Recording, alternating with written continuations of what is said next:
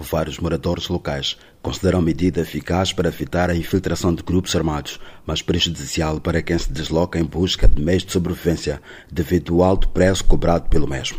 Continua nos controles onde passa, sempre pergunta guia, né? Declaração do chefe do bairro, está onde?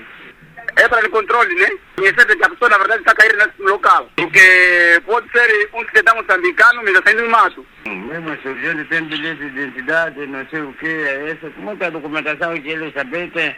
Enquanto para, para ter guia de coisa, guia de que chama de declaração, né? Então, para ter declaração é difícil, é preciso ir pedir mesmo ao próprio líder. As guias de marcha, que já foram largamente usadas pelo governo auge da guerra civil em Moçambique para cortar a mobilidade de guerrilheiros da Renamo, foram reintroduzidos em Nangada em meados de dezembro para impedir a movimentação e infiltração de militantes de grupos armados que atacam a província.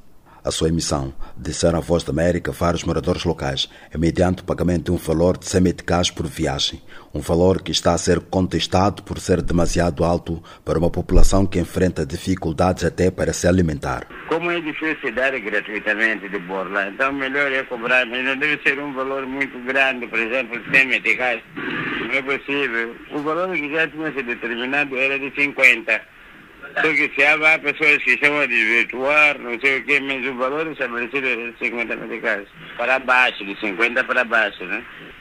Claro que existe esse se cobra assim.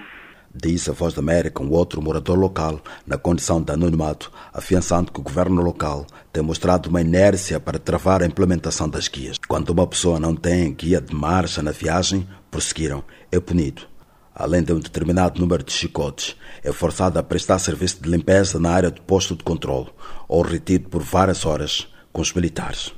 Uma fonte do governo local, sem gravar a entrevista, disse que militantes de grupos que atacam a província de Cabo Delgado conseguiam furar os postos de controle militar montados ao longo de várias estradas na região, mediante a exibição de bilhetes de identidade e movimentavam para reabastecer as suas bases, justificando por isso a medida.